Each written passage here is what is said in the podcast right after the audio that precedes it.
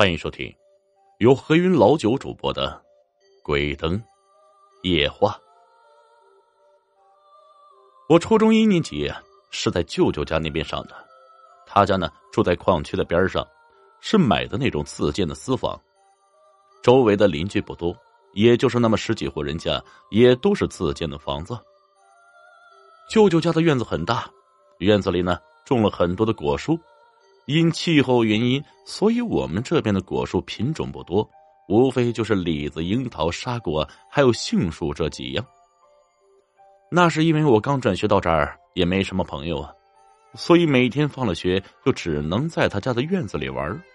院子里的果树多，我几乎每天都骑到树上摘果子吃。就这样玩了一段时间之后，我就发现了个问题。那就是隔壁院子里的果树，从没有人去摘过。满院子的荒草，树上的果子都挂满了。尤其是那个房子边上的沙果树，好多熟透了的果子落了一地，也没有人去捡。而且，那个房子好像是没有人住，就连窗台上都长满了荒草，院子周围的篱笆都东倒西歪了。我跟我舅说过。我说：“你看隔壁的果树，反正也没有人摘呀，要不咱们给摘了得了。”我舅舅很认真的把我骂了一顿。他说：“呀，你是馋疯了吗？院子里那些树还不够你吃啊！你不许到那个院子里玩，那个院子可不干净啊，尤其是晚上，更不能到树那边去玩。”这当时我也问了为什么不能去啊，但是他没搭理我，所以我一直对这个院子很好奇。我也曾在大人不注意的时候偷偷到那边去过，刚到院子里，倒没感觉有什么异常，但是那棵沙果树的果子吃着很涩，哪怕是熟透了的果子也是酸涩的，不好吃。就在我站了有十几分钟之后，冷不丁哆嗦了一下，突然觉得头皮发麻，然后就有一种莫名其妙的心慌。我没敢多待，赶紧跳到篱笆翻了过来。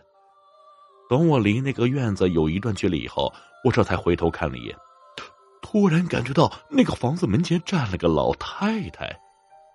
等我再想仔细看看的时候，又发现人不见了。经过这次以后，我这才确信那个房子确实不一般，是有点邪门啊。后来有次无意之中。听我舅妈跟别人聊天，没想到他们说的正是那个房子的事情。原来呀，那个房子住的是个姓赵的寡妇老太太，老头死的早，这老赵太太还真不容易呀。这些年就靠着在市场上摆个小摊，卖些自己院子里种的瓜果蔬菜什么的，养着两个儿子，自己一直没再找老伴儿。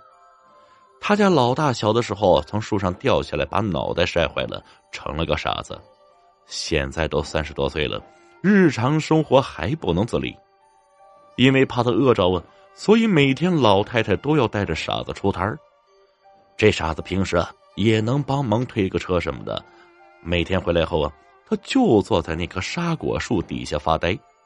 虽然傻，但是啊，他并不讨人嫌。他家老二结了婚。也在家住，两口子都在矿上上班。这老二刚开始结婚那两年，一家人过得还算融洽。那是因为啊，老太太始终认为自己家里条件不好，还有个傻子。老二能娶个媳妇不容易，怕儿媳妇跟他儿子闹离婚，所以家里的一切都不用老二两口子管。他们每天回来吃热乎饭，也不给老太太钱。甚至老二媳妇连碗都不洗，但是没几年，老太太身体就不行了。这样的话，老二媳妇就难免得做个饭什么的，没两天她就烦了。开始啊，还只是私下里跟老二嘟囔，后来就干脆不管老太太和傻儿子了。人家两口子每天不是到娘家吃，就是下馆子。而老二呢，也是个窝囊废，他媳妇儿这样，他也不敢说他媳妇儿一句。老太太是连气带病，很快就不行了。临终的时候，老太太已经说不了话了，他就费力的用手指着傻子，意思是说，我死了以后啊，你们得照顾他。然后又哆哆嗦嗦指了指棚顶，然后就咽了气儿了。老二两口子把老太太发送了以后啊，就开始翻箱倒柜的找。最后他媳妇儿想起来了，老太太临死的时候老是用手指着棚顶，这两口子就按照老太太指的位置，就把棚顶给挑开了。原来呢，里面是个布包。打开一看，里面全是五元、十元的钱。为什么呀？因为那个时候啊，没有大额的钞票。两个人数了数啊，整整五千块钱。要知道啊，八十年代，五千块钱那可是大数目了呀。很明显，这钱全是老太太靠摆摊儿，包括省吃俭用一点点攒下来的。其实，老太太把这钱交给他们两口子的意思。也是想让他们能好好的照顾傻子，要不说这金钱就是把杀人不见血的刀啊！钱到手以后，开始两口子还尽心尽力照顾了好几天傻子，但是没过几天，老二媳妇就现了原形了，对傻子是非打即骂。后来呀，就干脆不让吃饭了，还给撵了出来，不让他在屋里睡，说是他身上有味儿。这傻子呢？就整天在附近的大街上瞎逛，到了晚上他还知道回家，但是到家了也进不去屋，进屋啊，老二就打他。后来呀，傻子有天在道边捡垃圾吃的时候啊，被拉煤的车给压死了，人家呢又赔了老二两口子好几千块钱。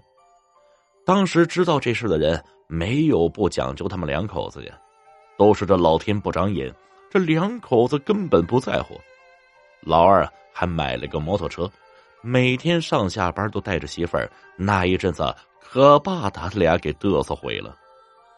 但是没嘚瑟多长时间，老二就出事了，骑着摩托跟电车干上了，当时就死了。因为当时出事地段是属于矿采区，对方呢又是有轨电车，所以老二是全责。这样，老二媳妇一分钱都没拿到，是属于白死了。老二刚死那几天，邻居们还能看见他媳妇儿，再后来就不见他人影了。直到有一天，我就在院子里干活的时候，这才发现他吊死在房前的那棵树上了。后来，这个房子让老二他小舅子住了，也是没住几天，他小舅子的媳妇儿也是上吊死了。后来呀，这房子就再也没人住过，一直空了这么多年。听到这儿，我才知道我舅舅为什么不让我到那边去玩。原来，老太太他们全家死了几年之后，我就在院子里干活的时候，曾经不止一次听见那个房子里传出来哭声，还能听见老太太骂他儿媳妇儿，尤其是晚上。有时候还能见到那个房子里有人影来回走动。自从我听说这事以后啊，我就开始后怕。一想到我还在那棵吊死过很多人的树上摘果子吃，我就感到浑身发冷，就连现在都在害怕。